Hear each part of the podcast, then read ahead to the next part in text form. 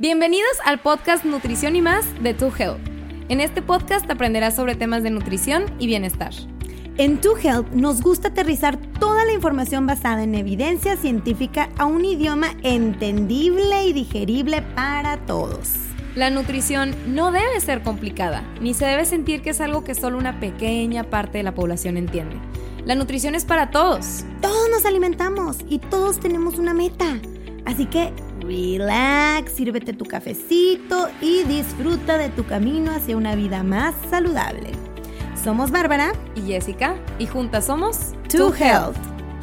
Hola, hola, To Healthers, ¿cómo Hola, están? hola. Esperemos que estén súper bien y tengan ya su cafecito listo porque el episodio de hoy va a estar increíble porque tenemos a nuestro primer invitado especial de la temporada. Exactamente. Estamos mega felices y bueno, Es ¿quieres el doctor? Adolfo Leiva, cirujano, Buenas tardes. ¿Cómo bariatra. Sí, sí, sí, no, pues encantados de tenerte de verdad. Gracias, gracias. De hecho, fun fact, el doctor Leiva era maestro nuestro en la escuela. Nos, Ya, daba, sí. clase, nos daba clases de eh, Cirugía. Sí, y era un maestro muy, muy bueno. La verdad, aprendimos muchísimo, muchísimo de ti. Entonces es un honor tenerte Gracias, aquí gracias. En, en nuestro episodio. Eh, Qué raro, ¿no? Qué raro. Qué o sea, como que ya estar Claro, me visualicé haciendo tus Qué raro- exámenes. y ya me- Qué raro estar ahora de este estamos lado. del otro lado. como los dos del lado así profesional. Entonces, la verdad es un gusto tenerte. Nos, nos Sí. encantaría que te pudieras introducir para que nuestro público te conociera. Muy buenas tardes. Bueno, este, para los que no me conocen, mi nombre es Adolfo Leiva. Yo soy cirujano y luego cirujano bariatra. Eh, tengo ya eh, 15 años ejerciendo cirugía bariátrica y en el 2012 que abrió el Zambrano, pues estoy ahí en el desde entonces estoy en el Zambrano. Hay un piso que estamos los cirujanos, que es el Instituto de Cirugía. Y recientemente acabo de recibir el, eh, el nombramiento como eh, jefe del servicio de cirugía bariátrica para los hospitales Texalud, tanto Zambrano como San José. Entonces, pues este, aquí Wow. estamos. Wow. Felicidades, doctor. Sí, felicidades. Y de verdad, para todos los que no conozcan TechSalud, pues es, es, es todo el sistema de salud este, Del Tecnológico. de Monterrey, que la verdad es, es muy, muy respetado.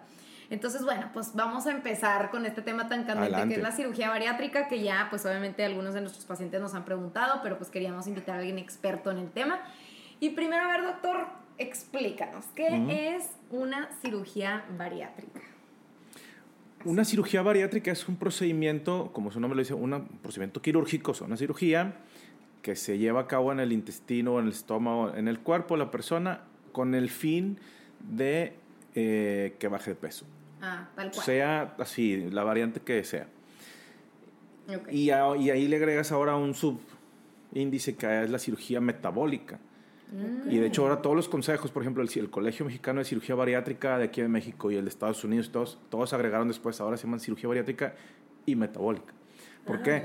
Porque en la cirugía metabólica es toda la cirugía que hacemos similar a la cirugía bariátrica, pero con finalidades de que mejoren enfermedades metabólicas. Claro. Número uno, diabetes, hipertensión, etcétera, ¿no? Entonces, ese es el, el- como el, lo que salud. englobamos ahora. Ajá, entonces, antes era más enfocado únicamente al peso y era algo, pues, muy así como muy encasillado para el paciente obeso, etcétera, ¿no? Y ahorita ya con la parte metabólica estamos bajamos los índices y tenemos más pacientes que incluir y pacientes más enfermos y hay gente que ya lo está haciendo por salud más que por eh, cosa estética, ¿no? Wow, qué Totalmente. interesante, sí, porque inclusive para la pancreatitis y para ese tipo de, de enfermedades también se hace, ¿no? Se recomiendan ese tipo de cirugías para... Para los triglicéridos elevados cuando da pancreatitis, para la apnea del sueño, o sea, ya hay una lista enorme No. de enfermedades y cada vez es más la lista de enfermedades asociadas al exceso de peso, entonces desde infertilidad masculina, infertilidad femenina, eh, me- mejora la psoriasis, depresión, eh, así infinidad de cosas que si tú las ligas al sobrepeso dices, bueno, este paciente te voy a ayudar. A veces llegan y dicen, ok, quiero que me operes y luego le sacas la lista y dice, o sea, no sabía que podía mejorar en esto, en esto, en esto, entonces mejoran en, en otras cosas que Pues ni ellos sabían. o sea, ya una vez que se hacen la cirugía, se impactan de que no. ¿cómo? Me estás diciendo que ya no necesito mi medicamento, no lo, no lo pueden ni creer. Pero la verdad, qué padre, qué padre este cambio, que ya el enfoque sea más en salud, más que en intentar Exacto. cambiar el aspecto físico Claro. de Sí. la persona, vaya. Claro. Entonces creo que es algo muy bueno. Ahora, doctor, eh, bueno, obviamente sabemos que existen muchas cirugías, pero nos gustaría que nos platicaras como de las cirugías más comunes, las que tú crees que ahorita va- valga la pena eh, que nuestros oyentes las conozcan, las entiendan un poquito más, porque todos hemos escuchado al tío, al amigo, al primo que se hizo el bypass y luego, no, que mejoraste la manga y dicen como, ¿qué diferencia hay entre una y otra? O el balón. Sí, ¿cuáles están de moda? Ahorita básicamente hay eh, tres procedimientos y luego ahorita, por ejemplo, el bypass ahorita lo dividimos un poquito, pero tenemos el balón gástrico, la manga gástrica y el bypass gástrico. nos vamos de menos a más, el más sencillo es el balón gástrico. El balón ya tiene, ahorita estamos como en el tercer, como en el COVID, ¿no? Estamos como en la tercera ola de los balones. Hubo una ola cuando yo estaba hace como 20 años y luego hace como 10 años nosotros este, fuimos parte ahí de la segunda ola de balones y pusimos cientos de balones. Y ahorita otra vez están como renaciendo porque salen marcas nuevas de productos mejorados. Mm. Entonces, el balón, cabe mencionar, no es una cirugía, no hay ninguna incisión en el cuerpo, se pone por la boca, es una cámara, eh, revisas el estómago, eh, se pone el balón, se infla y el, paciente se despierta y se va a su casa. Entonces, es un procedimiento ambulatorio y no quirúrgico. Oh. es de silicón, ¿verdad? El balón. Es un balón de silicón eh, hay diferentes marcas y a lo mejor la gente puede encontrar diferentes cosas, pero básicamente todos los funcionamientos son los mismos, o sea, es una cosa restrictiva, ¿no? Imagínate que tú traes, el balón crece el tamaño de una pelota de softball, como el tamaño de una toronja grande. Imagínate que lo traes inflado en el estómago todo el tiempo. Ese es el mecanismo de acción. En teoría, pues, te cabe menos comida. Y esto, obviamente, como todos los procedimientos de cirugía, tiene que ser llevado con un proceso de eh, nutrición y psicología anexo, o sea, el paciente con cambios alimenticios, cambios de hábito, etcétera, este, ejercicio, etcétera, entonces el paciente va a mejorar y al final del camino pues logra algo de pérdida de peso, ¿no? ¿Cuál es el problema del balón? Que es temporal, que lo tienes que quitar. Ah, no se puede quedar ahí por siempre. No se puede quedar por siempre. Ahorita hay uno que está de moda que se, no hay que quitarlo, se desintegra solo y se deshace solo. Eh, y, el, y nosotros ponemos otro que es no diferente, que sí, sí lo tenemos que quitar. ¿Por qué? Porque en la segunda ola de balón que ya vivimos hace 10 años, ya el que poníamos duraba 6 meses. Entonces tú lo ponías, el paciente a los 6 meses estaba apenas llegando a la pérdida de peso y ya se lo teníamos que quitar. Entonces, ahorita con 4 meses que dura el otro, yo siento que es insuficiente. Sí. O sea, para que una persona logre buenos cambios, buena pérdida de peso y que le vaya bien, Siento que en cuatro meses es muy poco tiempo. Nosotros ponemos uno que, eh, que es la marca es Spats, que es un balón que tiene poco que lo aprobaron ya en Estados Unidos también la FDA. Y ese balón Spats dura un año.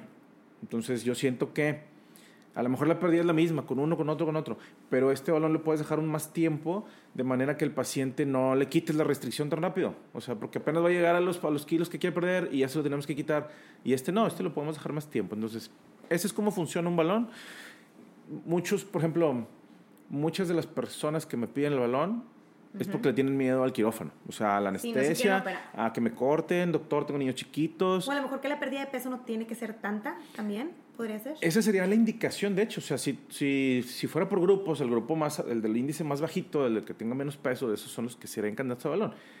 Casualmente, la mayoría de la gente que pregunta por balón pesa más, pero tienen miedo a la cirugía.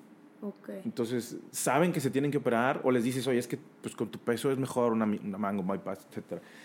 Pero el paciente, o sea, y generalmente son mujeres, eh, por ejemplo, en edad, niños chiquitos y demás, entonces te dicen, doctor, es que yo tengo miedo, mis hijos están chiquitos, este, mi esposo no sabe hacer nada y luego quién los va a cuidar, ese tipo de cosas, ¿no? Entonces, tengo miedo a la anestesia y demás, que ahorita hablamos un poquito ahí de los temas de de complicaciones y de riesgos, todo lleva un riesgo, ¿no? Claro. Pero bien llevado y hecho por gente que experta y en lugares este, certificados, pues los riesgos se minimizan bastante, ¿no? Ok. Entonces el balón prácticamente, imaginen tu Helter, no se requiere cirugía, prácticamente es a través de la boca y ya que está en el estómago lo inflan, entonces tienes un baloncito adentro de tu estómago y, por eso pues te sacias mucho más rápido. Y tengo entendido que ese balón puede, este, puede inflarse más o puede dependiendo. El que nosotros ponemos, que es ese, el que tengo que es Spats, tiene la bondad de que es ajustable. Ah, se ajusta tu estómago, de cuenta. Tú lo puedes, o sea, por ejemplo, llega mi paciente, se lo ponemos y en tres meses siente que ya se estancó, ya no perdió peso y todavía le quedan nueve meses de balón. Entonces, él puede venir, le hacemos otra endoscopía, ponemos más líquido en ese balón y le vuelve a hacer efecto de pérdida de peso otra vez. Entonces, pues hay como un push, ¿no?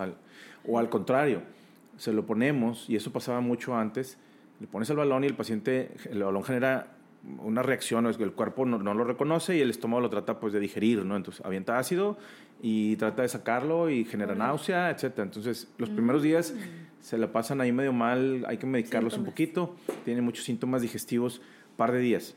Ya. Y había gente que le duraban los síntomas muchos días, cinco días, siete días. Entonces, imagínate siete días vomitando y sin tomar nada. No. Acababan con suero y así. Y luego después llegando doctor, ¿sabes qué? Quítamelo. Pues ya. O sea, ya no lo aguanto, no lo quiero. Y ahorita ya no pasa eso. Entonces, obviamente no lo tolero. Llegamos, hacemos endoscopía, lo desinflamos, lo dejamos pequeño, que mejore el paciente. y en un mes, dos meses lo volvemos a inflar. Genial, genial. Pero ya no se perdió, ¿sabes? Es lo que era lo que pasaba antes. Y ahora también la manga, yo creo que es ahorita de las que más suenan, ¿no? No. Pasando a la manga, la manga ahorita es el procedimiento número uno. o sea, sí, mira, fíjate, nosotros, cuando, cuando yo salí de cirugía 2007, hace 15 años, fuimos a un congreso que fue, era el primer congreso que hizo el doctor Michel Garnier, que es el que inventó la manga, hizo un congreso mundial de manga en Nueva York y hizo. Entonces fuimos de, con un compañero que salió conmigo y yo, así de que recién egresados a ver ahí cómo estaba el show, ¿no? Y ahorita 15 años después, ya que se aprobó en Estados Unidos, que creció y todo, es el procedimiento número uno por mucho. En México también, pero nuestras estadísticas, como ustedes sabrán, pues no son las más precisas, pero, o sea, todo el mundo ofrece más mangas que bypasses que otras cosas este, en Estados Unidos y a nivel mundial la manga tiene así, todavía está muy, muy posicionada. ¿Y qué sería la manga, doctora? Eh, ¿Qué sería una manga gástrica? Exactamente, para allá vamos. Eh, esta sí es una cirugía, hay que hacer incisiones, se hace por la paroscopía. si, si, nos ponemos a ver orígenes la manga, es una cirugía que como les digo, nació en los 2000 y algo, entonces ya nació siendo laparoscópica. O sea, no hay, no hay un antecedente que ah, alguien, en los cirujanos de antes hacían la cirugía abierta. No, la manga nació ya con incisiones pequeñitas por la laparoscopía y eh, la finalidad es quitar como un 80% del estómago. El estómago, si ustedes lo ven en una foto, en un dibujo, etcétera, tiene la forma así como de un costalito, como de un saquito. Bueno, en lugar que sea un saco, dejamos un tubo. Por eso se, llama manga. manga. porque como una, como una sleeve, como una gastric sleeve. Ah, así se llama. Entonces, tú quitas ese excedente del estómago, como queda completamente desconectado del otro estómago, ya no tiene para dónde vaciar, ese lo hacemos rollito y lo sacamos. Por una herida de dos centímetros. La otra parte se va. Y la otra parte, o sea, esa parte se va y se queda un tubito, más o menos queda el estómago como de la forma y tamaño de un plátano. Esa es la capacidad de su paciente. O sea, si un día les pregunto a un paciente, es más o menos un plátano normal, así, eso va a ser tu estómago con eso te vas a llenar, punto. y sobre todo hay un gran cambio en el tema de la grelina, ¿no? El fondo, que es lo que quitamos, o sea, una parte de ese estómago que quitamos genera esa este, grelina, que es la que nos hace que te que pides la comida. ¿no? Entonces, la grelina es la hormona del hambre, tu Helters. Entonces imagínense que en donde se produce es en la parte del fondo del estómago. Eh, y imagínate que quitan esa parte, entonces, pues obviamente tiene un efecto cañón en los niveles de saciedad, ¿verdad? Post cirugía. Entonces los pacientes a los dos semanas, tres semanas llegan y eh, así de que la proteína y la gelatinita y, dicen, doctor, es que siento, o sea, como esto y no me da hambre, o sea, no me quedo con hambre, no estoy arañando las paredes con hambre, de que ansioso, no. O sea, quedan satisfechos con porciones pequeñas. Todo es temporal. El cuerpo es bien listo, el estómago no sabe por qué lo cortaste, entonces al final del camino la producción de grelina se empieza a normalizar y el paciente recupera el apetito y demás. Entonces, en esos meses que se tarda ese proceso, bien llevado con, bien llevado con la nutrióloga, la psicóloga, todo el grupo multidisciplinario que tenemos que hacer, ahí sí, el paciente ya aprende a comer diferente. O sea, realmente es, es volver a educar a los pacientes a comer. Tienes un estómago nuevo, ok, vamos a empezar de cero. Líquidos y luego papillas como bebé y luego cremitas y purés y ahí te la llevas. O sea, no puedes salir de cirugía y querer morder una hamburguesa, o no puedes salir de cirugía y querer comer un totopo. O sea, sí, no, no, no, un caos. Entonces, mm, son así por pasitos, ¿no? Pero con la manga les va muy bien. Eh, en pacientes jóvenes, por ejemplo, me han llevado pacientes, no sé, 20 de su edad, 25 y así, y, y que les hagan un bypass gástrico. Y a mí se me hace, por ejemplo, muy radical, ahorita que veamos lo del bypass gástrico. Entonces, oye, pues está muy joven, vamos a hacerle una manga más adelante, si se requiere, si se requiere, pues no hemos tocado su intestino para nada, y el intestino está sin tocar. Y a partir de ahorita que hablemos del bypass, vamos a ver que requiere más seguimiento nutricional estricto, ¿verdad? Porque estamos mal absorbiendo. Entonces la manga, si, si, se ponen a ver la manga es cortamos estómago, dejamos el estómago chiquito, pero no alteramos el paso de la comida. La comida sigue pasando por el mismo estómago, mismo intestino delgado, bueno, todo la comida Absorción, recorre todo lo es mismo. increíble todavía. Al principio podemos suplementarlos un poquito por el tema de que Ácido quitamos clorhídrico. mucha parte del estómago del ácido clorhídrico, factor intrínseco y demás. Entonces sí requieren suplementación las mangas, pero no es, un, es- no es tan complejo y la malabsorción no es tan radical como con un bypass. Entonces se podría decir que la primera, que es la, el balón, es restrictiva solamente. Es solamente restrictiva. La manga es restrictiva y aparte malabsortiva. o Tiene sea, una, no, tiene una parte hormonal de la grelina. Ah, tiene una parte hormonal. No tanto malabsortiva, pero sí El bypass ese es metabólica. el que ajá. dos. Tiene, ok, tiene un aspecto metabólico importante. tiene dos, un doble mecanismo de acción. La parte metabólica es la parte hormonal que decíamos ahorita. Y entonces eso nos ayuda bastante. O sea, eso es para nosotros es un push bastante grande. No nada más es hacer el estómago chico. Que eso lo vemos con el balón.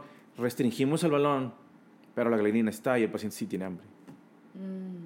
Porque la. Claro, porque está. sigue estando del mismo tamaño, sigue todo igual. Tiene un estómago grande, Ok. tiene un estómago ahí ocupado y todo. Eh, Entonces hay pacientes que dicen, doctor, es que yo sigo teniendo hambre, pero eh, pues no me cabe, pero el hambre está y quiero comer.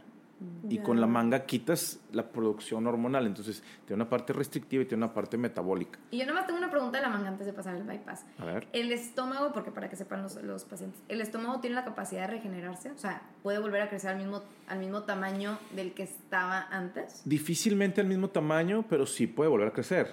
Eh, El estómago es músculo liso, entonces es como armar un zapato, ¿no? O sea, si tú te compras un zapato un número más chico y lo estás forzando, a la larga queda. Sí. Bueno, esto es igual. Ah, Y- ok. y obviamente no, pues no crece solo, ¿no? No crece con aire, No. crece con comida. Entonces, el paciente tiene que comer para poderlo dilatar. Entonces, Sí. realmente las mangas que se dilataron es porque el paciente pues sigue comiendo y vuelve a comer. Sí, se sobrepasó. Básicamente, y- exacto. ok. Ahora Del sí. Bypass. ¿Qué nos puedes decir del famoso bypass que me acuerdo que en su momento, Sí. hace muchos años, era también el, era el número uno, ¿no? En su momento. El bypass, uno. fíjate, el bypass ha sido, eh, y esa es la pregunta de- para los residentes, es el- la cirugía es, el, no- el- nosotros decimos gold standard, el estándar de oro en cirugía bariátrica, o sea, es la cirugía con mejores resultados en mayor cantidad de tiempo. o sea, A largo plazo. te digo, la manga, hace 15 años fuimos al Congreso de las Mangas, estaban haciendo la manga, etc. Había bandas gástricas que ahorita ya no se usan las bandas este, y otras cosas que ya no se usan. Bueno, el bypass tiene muchos años. O sea, si te pones a ver los libros de historia de la cirugía, es así. Es una cirugía que nació abierta, abrían al paciente y cortaban el estómago, cortaban el intestino, hacían ahí los puentes. Y ha, ha sufrido muchas modificaciones en el tiempo con, el, con la venida de la cirugía laparoscópica y que ya todos los cirujanos se entrenaron laparoscópico. Bueno, la gente que lo hacía abierto, como cirujanos aquí en Monterrey de, de- que tienen ya más años, ellos eh, aprendieron a hacer el bypass abierto y luego se entrenaron y lo hicieron laparoscópico y hicieron ese como switch, ¿no? Switch, este, Es una cirugía que ya se convirtió, ya la hacemos por laparoscopía. Hay quien todavía la hace abierta y, y le sale muy bien. Ok. ¿Y qué es el bypass gástrico? El bypass gástrico es ahora sí una cirugía con doble funcionamiento, que es mal absortivo O sea, y, no es, y es restrictivo. Es restrictivo porque hacemos un estómago chiquito y es mal absortivo porque aquí sí yo altero por dónde pasa la comida. Mm. Entonces, la- el paso número uno, que es el restrictivo, es hacer una bolsa gástrica pequeña. Antes nos, nos eh, enfrascamos mucho en que el, ta- el tamaño del estómago tenía que ser muy, muy, muy pequeño. Mm. Y realmente ya vimos que no es tanto el problema el tamaño del estómago, sino el, el tamaño del El intestino delgado. Sí. Ok. Entonces, haz de cuenta, cortas el estómago, dejas un estómago pequeño. Y del el intestino delgado podemos tener en promedio 6 metros, entre 5 y 7 metros de intestino delgado. Todos podemos tener 7 metros. Y la- el estándar era como brincarnos haciendo como una configuración como en Y, ¿no? Haciendo una, cortando las asas ahí de cierto modo, era brincarnos como 2 metros de intestino. Sobre todo Aproximadamente la primera parte, ¿no? Que es la... el duodeno, que es donde se absorben este, grasas y se absorben cosas que no nos sirven, pero también cosas que nos sirven. sirven, Por eso, sí, es, claro. eso es, esta cirugía Por es muy tan importante tener una- un paciente bien suplementado, bien nutrido.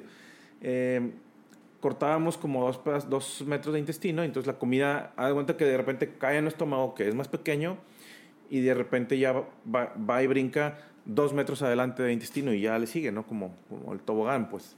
Entonces, el paciente pierde peso porque come menos, porque tiene un estómago más chiquito y aparte porque se absorben menos cosas. Y como les digo, ha sufrido ahí modificaciones y de unas y otras. Eh, es una cirugía, por eso es el gold standard, tiene muchos años en el mercado y, y con muy buenos resultados. No es una cirugía sencilla. eh, obviamente implica hacer cortes ya, o sea, es algo como muy definitivo, como ahorita que lo que les decía de la manga, por ejemplo, para pacientes jóvenes, ¿no? Entonces, un bypass implica cortar estómago, cortar intestino delgado, hacer uniones y demás. Entonces, ya es bien difícil como deshacerlo o, que ya no lo quiero y ahora quiero otra cosa. O sea, es, ya un bypass es una cosa un poquito más, compleja, ¿no? Y dentro del, sub, del bypass ahorita está una variante que mal llamada mini bypass porque de mini no tiene nada. O sea, ahorita les explico la diferencia, pero bueno. Eh, nosotros, una unión que hacemos entre, por ejemplo, el estómago y el intestino y lo pegamos, eso se llama anastomosis, la unión. El bypass gástrico normal o el típico tiene dos uniones, una de intestino con estómago y otra de intestino con intestino.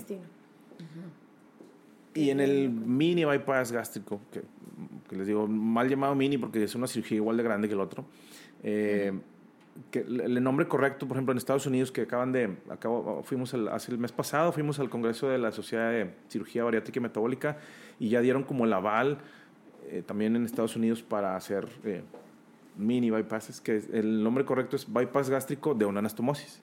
Ah, ya no es doble, o sea, ya, ya no estoy. ¿Qué es lo que cambia? Y de hecho los españoles, por ejemplo, ellos le llaman bagua. Bypass gástrico de una anastomosis, así, bagua. Eh, en, los, en, Estados Unidos es OAGB, o One Anastomosis Gastric Bypass.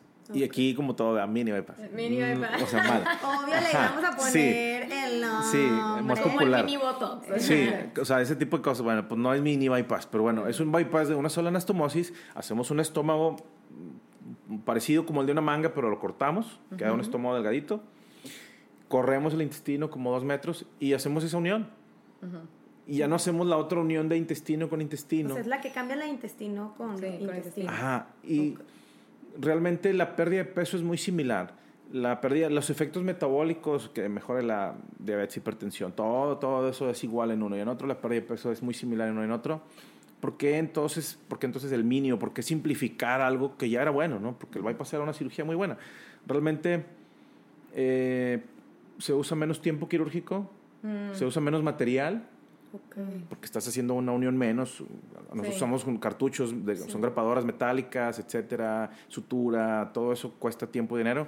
Entonces, puedes simplificar una cirugía eh, quitándole unos pasos y eso eh, impacta en el costo. Entonces, tú puedes, a final de cuentas, recordemos que aquí en México casi todas estas cirugías son pagadas por la bolsa del paciente. No la cubre el seguro de gastos médicos, no la hacen en instituciones públicas. Ahorita con el tema del COVID menos, ya quedamos muy gastados. Entonces los programas que había como empezando, este, que hacían cirugías bariátricas, lo suspendieron. Eh, entonces la gente lo tiene que pagar a su bolsa. Entonces si tú le dices, oye, un bypass y un Mini bypass y una anastomosis y te vas a ahorrar X cantidad de dinero, pues sí impacta, ¿no? Entonces, sí, es, sí es significativo. Es significativo. Eh, y te digo, los efectos son los mismos. Ahorita que fuimos al Congreso, ya, o sea, lo presentan con todas las evidencias, ¿no? La, a nivel mundial ya le habían dado el, como el aval, y le llaman ellos, la IFSO, desde el 2018. Okay. Pero en Estados Unidos, que son como más cuadrados y más metódicos y que todo lo analizan más, acaban apenas de decir, bueno, ¿sabes qué? Sí. El mismo doctor que leyó el, el, el, de por qué sí dijo, yo, yo estuve en el grupo del 2018 que dije que no y ahora Ahorita les voy a decir por qué sí, o sea, por qué dije que no en ese momento y por qué ahora digo que sí. Y realmente las, o sea, te presentan toda la evidencia, ¿no? Se han operado tantos pacientes, miles de pacientes en acá, acá, acá. O sea, gente que reporta los resultados. Nosotros tenemos ahorita, eh, gracias a que estamos ahí, en, por ejemplo, con los residentes y demás, estamos haciendo una base de datos este, de varios doctores para tratar de generar algo de evidencia, ¿no? Yo soy investigador para CONACYT de nivel candidato, soy del Sistema Nacional de Investigadores, entonces tenemos que nosotros generar ese tipo de evidencia y poder nosotros decir, bueno, en Monterrey, a los hospitales de Texalud o cierto grupo de médicos tenemos estos números, ¿no? Publicados. Súper bien. Esa es la idea. Súper. Y, y, por ejemplo, ¿cualquier persona se podría operar, o sea, se podría hacer una cirugía bariátrica o cuáles son como los ¿Cómo puedo saber si soy candidato? Exactamente. Eh, la pregunta no así siempre va ligada al peso, ¿no? Siempre, porque siempre me dicen los mensajes o cuando te buscan los pacientes, ¿no? Y es, doctor, es que tengo 15 kilos arriba. Doctor, es que peso 90 kilos. Doctor, peso... Y es bien difícil, porque es una relación peso-talla, ¿no? Y ustedes la saben, se llama eh, índice de masa corporal. No es lo mismo alguien que pese 100 kilos pero que mida 1,90 o alguien que pese 100 kilos y mida 1,50 Sí. La masa es diferente, ¿no? El, el individuo está más largo uno y más hecho bolita el otro. Bueno, pues entonces la masa del el índice de masa corporal del más bajito es más alta que el de la persona más, más alta, ¿no? Está más basado en el IMC. Está basado en el IMC. El Ok. punto de corte de nosotros es el IMC. Mm, Yo sé que no es la medida más exacta, porque Sí. debería de ser diferente hombres y mujeres. Y tal. La persona que hizo ejercicio, la persona que no hace ejercicio, o sea, la masa muscular. No medimos eso para hacer nuestro corte, pero va, va ligado a peso y estatura. Ok, o sea, es, es el IMC, pero aparte tiene que cumplir con algún otro tema, a lo mejor... Que ya haya intentado colgó. perder peso. Este, Eh, todos no tienen-. Te dicen que tiene que tener intentos documentados por eh, que fallidos por pérdida de peso. Todos los pacientes que llegan al consultorio, todos ya hicieron muchas cosas, ¿no? Todos Claro. medicamentos, nutriólogas, doctores, se inyectaron cosas, o sea, ya hicieron muchas, muchas, muchas, muchas cosas para llegar al punto de la cirugía. ¿verdad? Ese punto yo creo que no es problema. Y el otro punto es, eh, por ejemplo, puede ser una persona sano, metabólicamente todo sano, con un IMC arriba de 40 y si está completamente sano se puede operar. Ah, ok.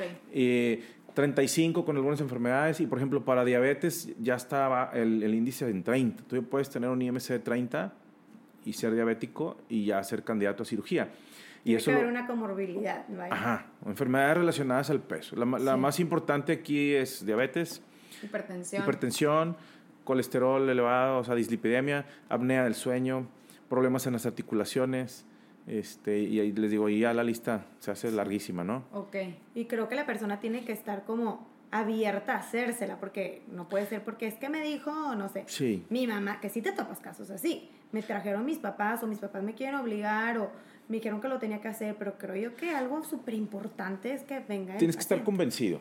Y, y todos Si los no pacientes dentro del equipo multidisciplinario, o sea, la norma oficial mexicana nos pide, y por ejemplo en los hospitales Texas no nos dejan programar a un paciente si no tiene una evaluación psicológica y la evaluación nutricional, dentro de, aparte de la nuestra y la del internista y demás. Pero la psicóloga sí nos ha parado pacientes, o sea, es, oye, Este no. tú lo Pues ves, platicas con él, claro. está- y van con la psicóloga y, y luego salen focos rojos, ¿no? Y sabes que, o sea, hay que atender primero otras cosas, Claro. que esté bien convencido, etcétera, y luego vienes a te operas, ¿no? Entonces, de entonces prácticamente como la primera línea de tratamiento para alguien con obesidad sería que haya intentado primero con una nutrióloga, que haya Exacto. intentado como de manera un poco más natural bajar y que si la segunda línea de tratamiento creo que eran medicamentos, si no estoy mal, Ajá.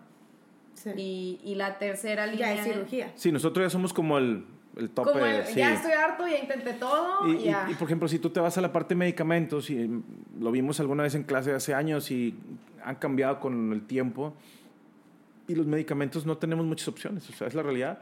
Sí, y pues muchos de los medicamentos que usa la gente son cosas no autorizadas y se cosas que tienen hormona tiroidea y cosas que tienen... Ajá.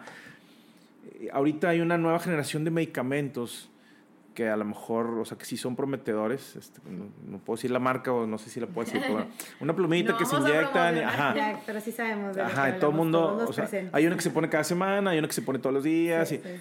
y Que que ahorita se está viendo mucho. Sí. y aún así, si tú te pones a ver los resultados, por ejemplo, de las plumitas y del medicamento, eh, pues es un resultado bueno, pero no tan bueno, ¿no? Claro. Y en el momento que la los pacientes lo dejan, o sea, yo he visto pacientes que llegan a operarse y dicen, doctor, es que usé la plumita seis meses y pues bajé dos kilos, cinco kilos, ya. Y aparte son bien caras. Y son ¿no? cosas caras. Sí, no, es todo un tema. Ahora, doctor, hablando de esto de la pérdida de peso, ¿cuántos kilogramos puede llegar a perder un paciente con esta cirugía? Sé que es distinto.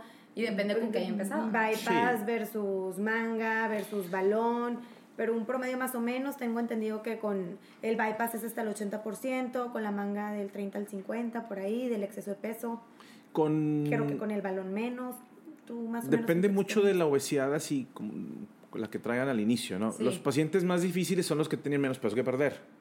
O sea, el paciente que tiene un IMC de 31, diabético, probablemente tiene menos, menos sobrepeso, menos obesidad. Entonces, para él, perder 20 kilos ya es, o sea, y lo puedes dejar en un IMC sano con 20, 25 kilos, ¿no? Sí. Sí. Eh, Los, pero pueden perder, yo, o sea, pacientes de 170 kilos que bajan 60 kilos, 70 kilos. Entonces, Sí, depende mucho del inicio. Depende del inicio.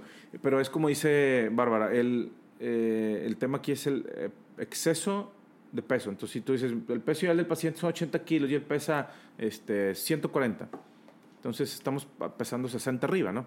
Totalmente. Un procedimiento en cirugía o endoscopía o lo que sea, se, se documenta como exitoso si pierden el 50% del, del, exceso de peso. Okay. O sea, es como el toda. Casi siempre es un periodo tiempo? de un año, ¿no? Eh, se supone que les das hasta el año. Eh, la mayoría de las cirugías pierden más. O sea, con una manga pierdes más, con un bypass pierdes casi el 100%, sí, a veces hasta más. Depende mucho del apego al paciente, de que el paciente haga ejercicio, de que el paciente o sea, que tenga muy buen seguimiento, ¿no? O sea, el seguimiento es muy importante. El seguimiento aquí es clave. Y tú le dices al paciente, eh, por ejemplo, eh, les tienes que dar opciones, oye, mi psicóloga te puede ver en línea, si te sientes mal, si tú la avisas, ella te puede ver, te puede atender, si no estás aquí en Monterrey, te sacan videollamadas. Ahorita con la pandemia nos, se nos abrieron mucho las oportunidades. De consulta en línea. Yo soy malísimo para consultar en línea. Ya, o sea, a mi edad ya no me puede como adaptar, pues, o sea... Entonces yo iba... No es lo sí, tuyo. Sí, me encanta. Sí, como yo si, iba al... O sí, con máscara y con todo al consultorio, pero iba al consultorio. O sea, no puedo yo con una camarita y así, no, nunca, nunca se me dio. No, no, no y también creo que son temas en los que sí prefieres ver al paciente presencial. ¿verdad? Pero, por ejemplo, eh, la gente de su generación, un poquito más chiquitos que yo, lo hacen muy bien, o sea, se adaptaron muy bien y es, te puedo ver por Zoom y te puedo ver acá y, te puedo, y tienes tu lista de pacientes presenciales y pacientes virtuales y pacientes, y lo hacen ya muy natural. Y qué padre, porque es bien importante es, el tema del tratamiento multidisciplinario. O sea, yo me quedé impactada con una persona que conozco que se hace la cirugía y lamentablemente su cirujano no, el tema de la nutróloga y el tema del psicólogo, hace cuenta que ni le platico. Creo que se hizo, no me acuerdo, creo que se hizo la manga.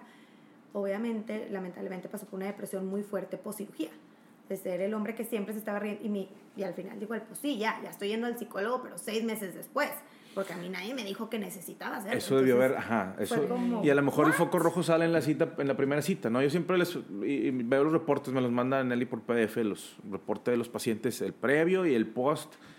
Y el post los ve a las dos, tres semanas, ¿no?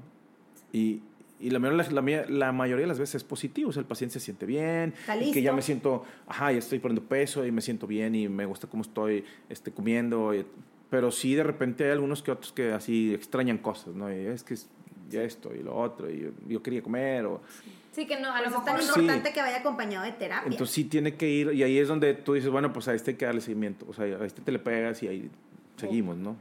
Tu Helter recuerda que ya puedes comprar nuestra proteína en línea ingresando al link que les dejamos en la descripción de este episodio. Recuerden que es una proteína aislada de suero de leche. Tenemos dos sabores que es cocoa natural y vainilla. Son ingredientes naturales, está endulzado con fruta del monje y stevia. Tiene una mezcla de fibras vegetales para que sientas saciedad durante todo el día. Estas fibras son de papa, plátano y naranja y lo mejor de todo es que es creada por tus nutriólogas favoritas por ejemplo, ¿cuáles serían las implicaciones nutricionales que se tienen que tomar en cuenta? O sea, ¿qué podría pasar con un paciente que no se asesorara o que no llevara este seguimiento? Con un nutrólogo, por ejemplo. Con un nutrólogo, con psicólogo, o sea, como que... Con una manga, a lo mejor es menos porque, por el tema que decíamos, ¿no? Que no hay... Menos probable una deficiencia, un No alteras el, el, el tránsito de la comida pero sí a lo mejor puede haber un poquito de anemia y algo de malabsorción de micronutrientes y demás. Entonces, sí hay, por ejemplo, caída de pelo, aún con manga. Algo de anemia puede haber si el paciente no tiene suplementación. Pero los pacientes, los, los preocupantes serían los de bypass, que no tengan seguimiento, ¿no? Y, y todo el mundo los, o sea, tú les preguntas y todo el mundo conoce a alguien operado que dicen, es que se ve raro, se ve mal, se ve como enfermo, o siempre está cansado, o está de que súper anémico siempre, o se le cae todo el pelo. Niveles de masa muscular sumamente bajos, que se notan. Dices, no son pacientes mal operados, son pacientes mal seguidos o no mal suplementados. O que no se toman los suplementos. A mí me ha pasado que un paciente dice, ay, yo me dejé de tomar mis suplementos a los seis meses. Sí, y muchas veces, algunas veces así como tú dices, no, oye, es que a mí nadie me dijo, o sea, tú les preguntas, doctor, pues yo a mí me operaron y a la semana me vieron heridas bien y vaya a tu casa. Y y hay gente que dice, no, doctor, pues sí, eh, pues, me acuerdo que me buscaban, pero pues yo no les hice caso.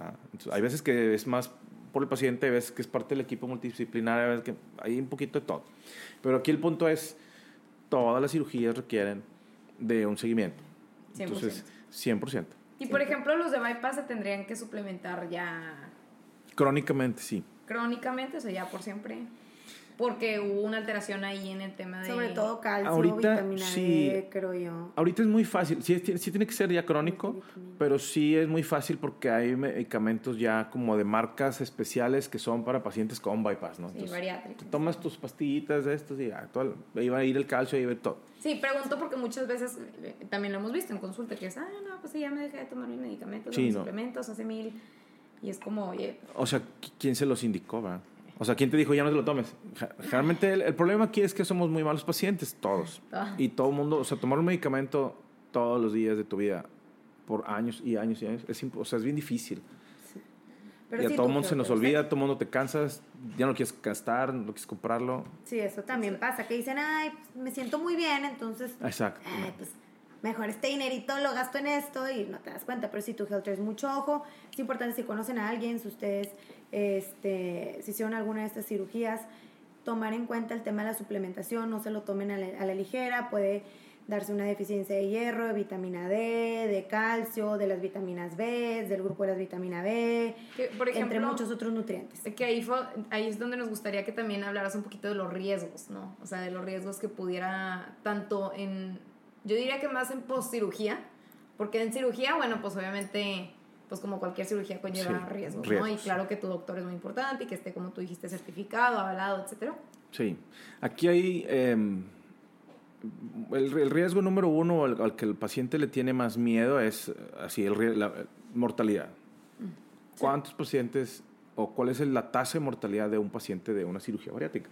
La tasa de mortalidad, si se hace por gente que lo hagamos de, de manera consistente, equipos multidisciplinarios y demás, la tasa de mortalidad es similar o menos que la de una vesícula por la paroscopía o que la de una histerectomía.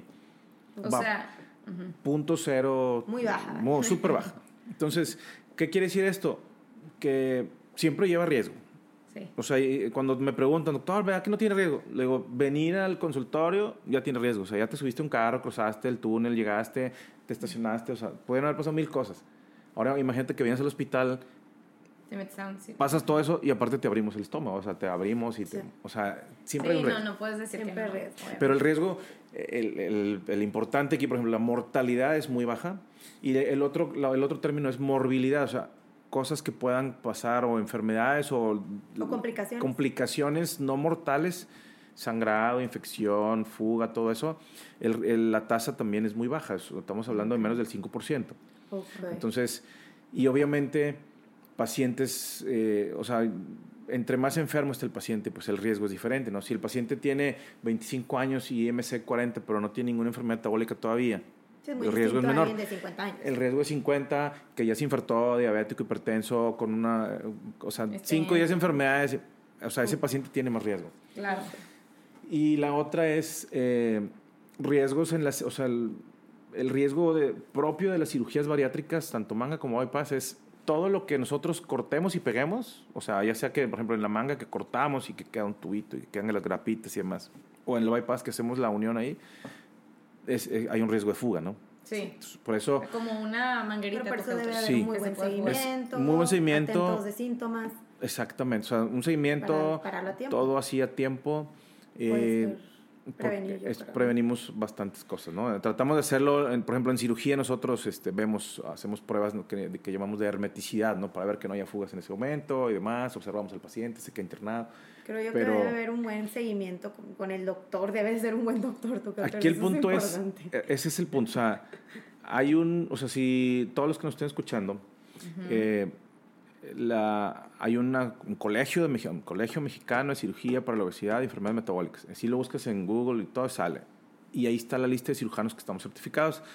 Y aquí en Monterrey hay muchos, y en- o sea, en- casi en todo México hay, o sea, en Saltillo, hay en Tamaulipas y en todos lados. Entonces, si tú vas y te pegas con un doctor que ya esté en esa lista, pues también ya tienes un poquito como más de seguridad de que te está teniendo una persona que pasó por un proceso, porque finalmente es- un escrutinio, ya te revisan Claro. eh, eh, Tomar muchas pacientes, demás, exámenes, todo. Entonces, mm, para llegar a tener el papel, o sea, para llegar a tener, hasta en la lista de la certificación, pues es este, todo un paso, ¿no? Toda una serie de pasos. Entonces, Entonces, pr- primero que vayan es busquen a que sea un doctor que esté en la lista, que esté certificado. Si no aparece ahí, pues busquen otro doctor que esté ahí. Sí, tú, Helters, tengan mucho cuidado con eso. Y doctor, aprovecho esta, ya nada más quedan, ya se nos está acabando el tiempo, pero unas últimas preguntitas. Que es común, por ejemplo, que el paciente que ya se sometió a una cirugía, con los años puede llegar a recuperar el peso, entendido como el 20% de los casos. También hemos dices tú, órale, ya, ya te sometiste a una cirugía y cómo que recuperaste el peso. ¿Qué le puedes decir a estos pacientes y qué cosas crees que influyen en esta reganancia de peso? Mm, habría que ver qué tan tarde es. O sea, hay veces que empiezan y eh, están en una meseta y de repente empiezan a retomar algo de peso. Si en ese momento lo sabemos redirigir con nutrición, muchas veces es recuperable y se salva y vuelve a bajar su peso y todo. Si ya pasaron años, que muchas veces ya pasan años, ya hay una dilatación, por ejemplo, del estómago, ¿no? El- el- yo siempre le digo al paciente, yo nada más te puedo tratar una sola vez, o sea, yo te opero, corto, hago el estómago, lo dejo pequeño o hago la unión y, y yo ya no puedo hacer nada. O sea, ya, ya, esa, Sí. Sí, ya no se puede, o sea, en teoría ya no le debemos de, de modificar ni de tocar ni de nada. Eh, el- es, la herramienta ya está y ahora sí es cómo la uses tú y cómo la uses en conjunto con el equipo. Entonces, yo les digo, la cirugía es como un remo. Yo te estoy dando el remo y tú sabes, y, y te ponemos al, el equipo para ayudarte a remarlo, ¿no? La psicóloga, la nutrióloga, ahí vamos todos con el remito. Tú Sí. sabes, si no les haces caso, si avientes el remo, si te avientes al agua, si te comes el remo, cada quien hace lo si que te quiere. quedas así, Ey. ¿verdad? Entonces, Eso es importante. o sea, hay que brindarles herramientas, pero al final de cuentas la reganancia de peso es un problema eh, muchas veces de abandono de seguimiento. Ok. Eh, te digo, los pacientes se cansan de hacer dietas y es que nunca me dijeron bien la dieta y me dejaron con esa dieta y ya me cansé y entonces yo empecé a comer. y ya. O, o preguntar a las personas menos indicadas, ¿no? A la amiga y a la vecina. y a- Sí. No, y muchas veces hay que recordar tu Helters que a lo mejor el problema de los hábitos, si no se trata del problema de raíz, que a lo mejor es una muy mala alimentación, rico en puros alimentos procesados, nada de frutas y verduras, comiendo pésimo, obviamente si vuelves a esos hábitos que tenías a lo mejor previos a la cirugía, probablemente vamos a recuperar el peso. Y por O eso- si seguimos siendo sedentarios, a lo mejor que está comprobado que el ejercicio es una excelente herramienta para mantener el peso perdido. Eso también es importante. O como no hubo a lo mejor un tratamiento psicológico adecuado. Exacto. En el camino a lo mejor la persona lamentablemente pasa por un mal momento en su vida y termina utilizándolos. Entonces, puede Sí. ser muchas, Muchas es- razones, muchas. pero por eso es importante Te- trabajarlo. ¿no? Sí, tener las herramientas, o sea, las herramientas. que sepas, ah, la psicóloga se llama así, ah, debo tener el dato. Bueno, el doctor debe tener el dato, doctor, oye, necesito que me canalice con... O, o, por ejemplo, el, el tema de nutrición igual, o sea, de repente, de que, oye, es que ya no fui, ¿y por qué ya no? No, porque me cayó gorda su nutrióloga. O sea, te puedo mandar con otra y con otra.